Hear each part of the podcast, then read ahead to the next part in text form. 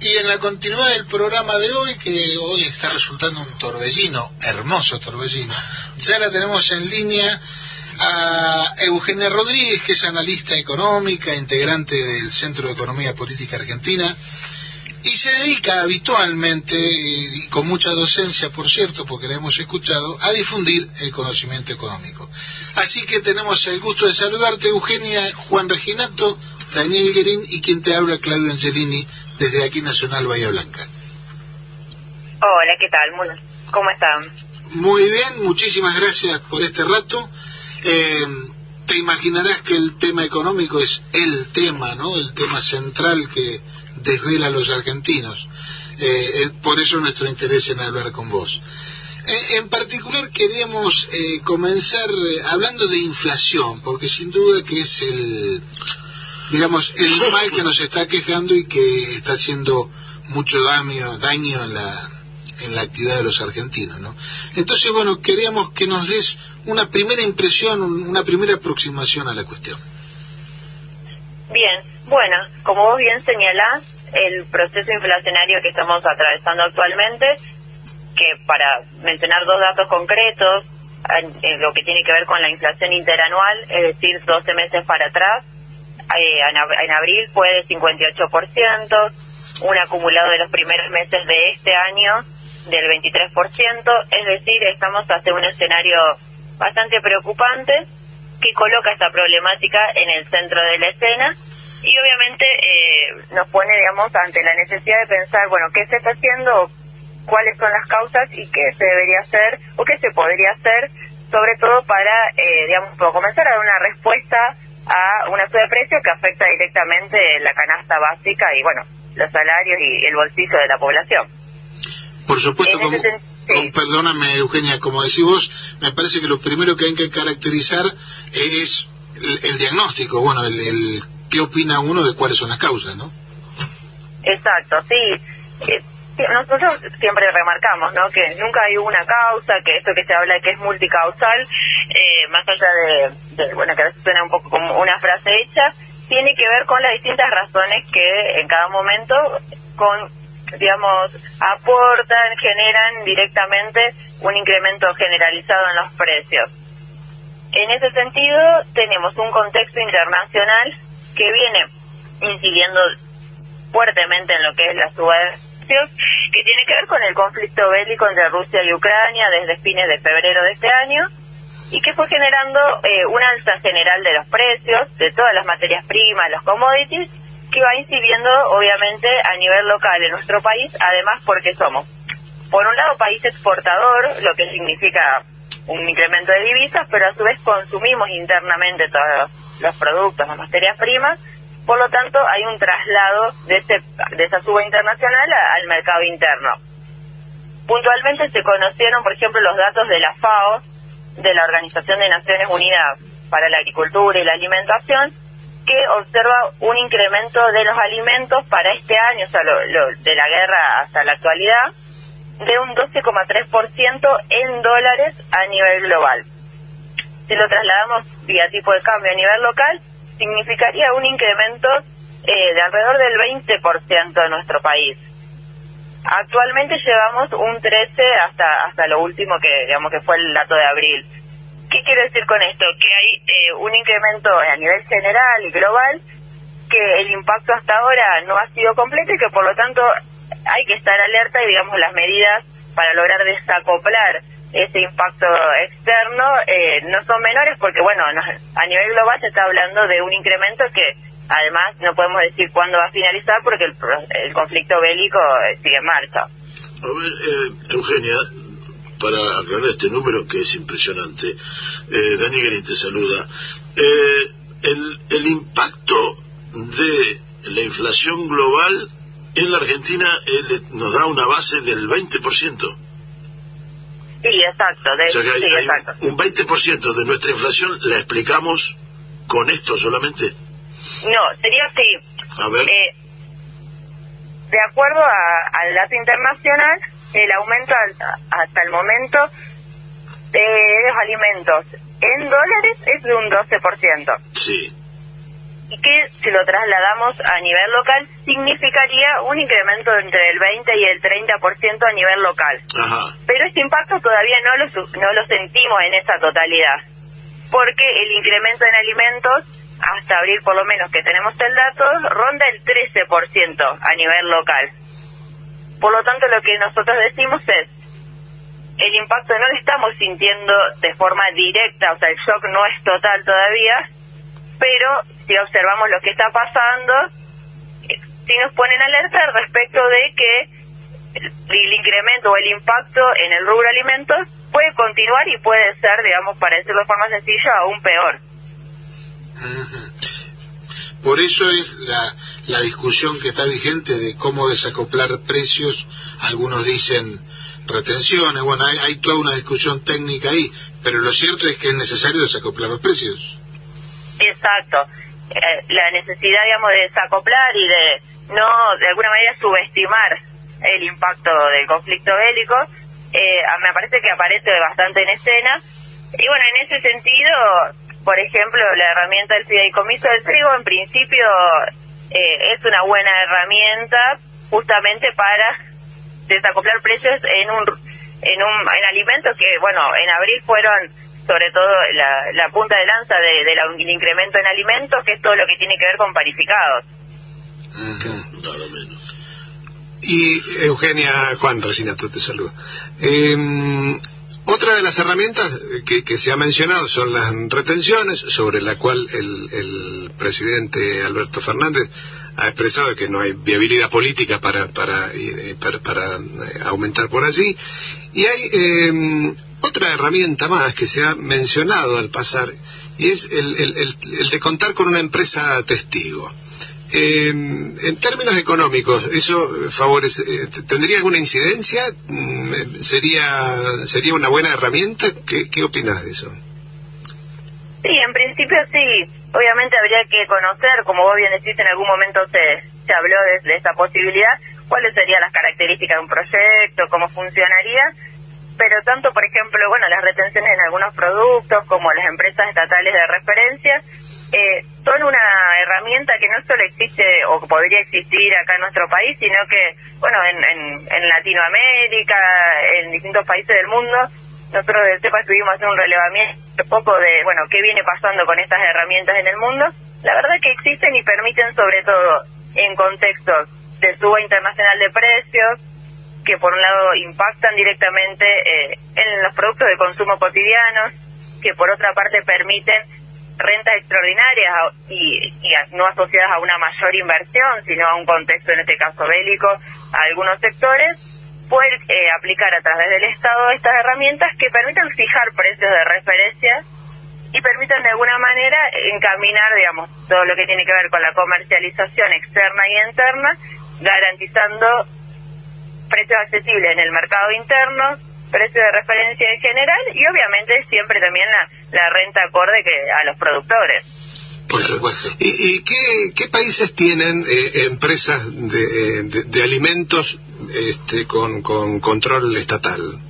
¿Hay, ¿Hay experiencias en otros lugares?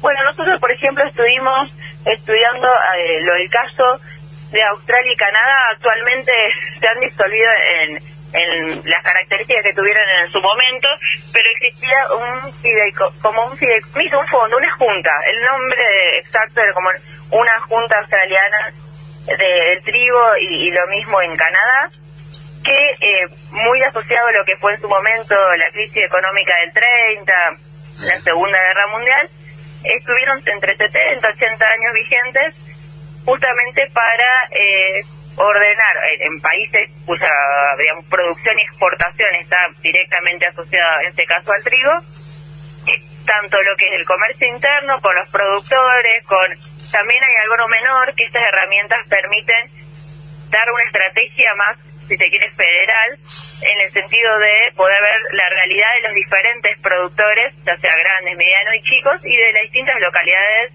en, pensando ya en Argentina o en las distintas regiones de, los países, para poder responder a las demandas diferenciales que tiene cada uno.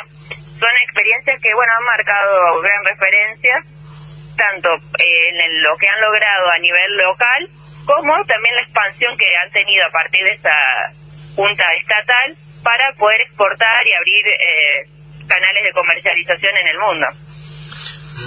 Ahora, Eugenio, una cosa que me interesa, digamos, sin eh, dejar de tener en cuenta la inflación importada, como se ha dado en llamar, ¿no?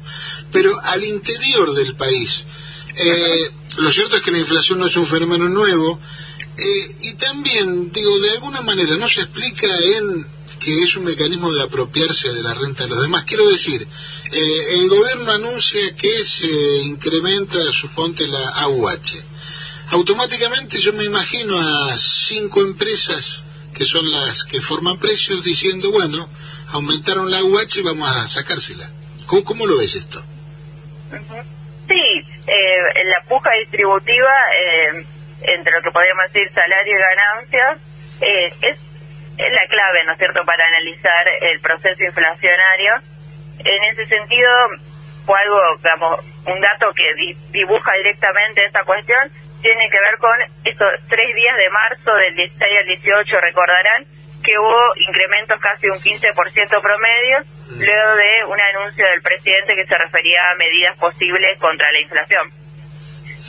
lo mismo, digamos, fue claramente porque no se explica por costos, después, eh, bueno, hubo mesas, reuniones con los distintos sectores y la mayoría tuvo que retrotraer esos precios porque no tenían una justificación en costos, sino que tenía que ver más con la especulación, perdón, y, todo lo que tiene que ver con, bueno, con políticas salariales o medidas de, impacto en los ingresos como los bonos, por ejemplo, recientes. Nosotros además, otra cosa que venimos remarcando es el, la dinámica oligopólica, ¿no? Que existe en nuestro país, que no es que tampoco es eh, única de Argentina, pero que tiene una dinámica particular en el sentido de un mercado altamente concentrado, sobre todo en el rubro alimentos que veníamos hablando, poder para eh, fijar o imponer ciertas condiciones en toda la cadena de valor y obviamente incidir en el precio final. Ahí... En ese sentido, sí. Mm, mm, no, no, termina la idea, perdóname.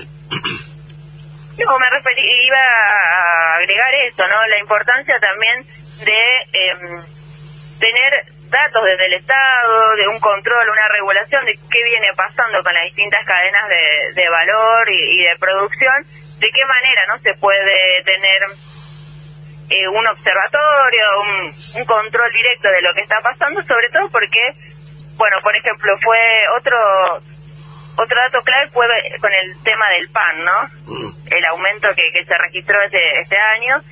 Y, por ejemplo, eh, lo que pasó con la bolsa de pan, que aumentó de 1.300 a 1.900, en teoría por esta inflación internacional que describíamos antes, pero en realidad finalmente tenía que ver con una variable especulativa porque los molineros habían acopiado gran cantidad de harina, por lo tanto no les estaba todavía impactando de forma directa la suba internacional. Pero iban a imaginar que le iban a recuperar a, precios internacionales. Eh, Ahí, en, uno, en un instante, en un momento anterior, hiciste referencia como que la Argentina exporta lo que consume. Sería un poco la síntesis. Eh, no, por ahí estoy sobreactuando. Eh, y hacer referencia a los oligopolios que son de, los concentradores de precios y, de, y, del, del, mercado. Eh, esos oligopolios al igual que la Argentina exporta lo que consume, esos oligopolios son los que exportan, los que los que este, eh, abastecen el mercado interno, son los mismos. Sí, no necesariamente. Eh, tenemos las grandes eh, cadenas de exportación, también algunas asociadas a cadenas multinacionales, y después también las em, grandes empresas locales, grupos económicos locales, que no necesariamente están todas en la, digamos, en la exportación, pero sí que tienen distinta incidencia desde la producción, la distribución y hasta, digamos, el vínculo directo en, en, la, en la distribución, en la venta directa y, bueno, en lo que termina llegando a la góndola. ¿Y no, no hay manera de que esas empresas que no exportan tengan algún grado de, de acuerdo diferente, sobre las que sí exportan? Sí, me parece que ahí, digamos, hay un aspecto clave en lo que vos mencionás. Eh, de hecho, nosotros lo que estamos pensando acá es, por ejemplo, el producto que llega a la góndola, eh, que muchas veces está vinculado obviamente a la, alimentación y a los, al impacto del precio internacional, pero que a su vez cuando se mira los costos de, de producción y demás, no necesariamente aparece ese impacto directo del conflicto bélico o de esta suba internacional, o no en la medida en la que se terminan aumentando los precios. Quiero decir, a veces la clave de mirar los costos o lo que justifica esos aumentos está en ver si realmente tiene que ver con, con un incremento justificado o si es meramente especulativo. Y después cuando hablamos de concentración o de esta dinámica oligopólica, por ejemplo, lo que tenemos que tener en cuenta es que actualmente 20 empresas de nuestro país controlan el 74% de la facturación. Por lo tanto, eso lo que les da, obviamente, es eh, poder de mercado, poder de fuego para poder ir incidiendo en los distintos procesos de la cadena, no necesariamente tampoco en el producto final, sino tienen incidencia también por, digamos, estrategias de integración, de asociación que se han ido dando en, todos estos años. Eh, bueno, y que obviamente permite que vayan de alguna manera definiendo o controlando, no de, no de forma directa, no es la única causa, pero sí eh, que tengan gran incidencia eh, en, los en los productos que terminamos consumiendo los argentinos y las argentinas. Ajá. Eh, Eugenia, ¿cómo relacionás o cómo están relacionados el crecimiento económico, pero manteniendo la inflación? Eh, es una, una ecuación complicada de ver, ¿no? El crecimiento económico se explica, y hay números que, lo reflejan, desde el año pasado, cuando comienza una reactivación post, digamos, lo que fue el periodo más duro de la pandemia, ¿no? Eh, sobre todo el 2020, con el parate generado por el aislamiento.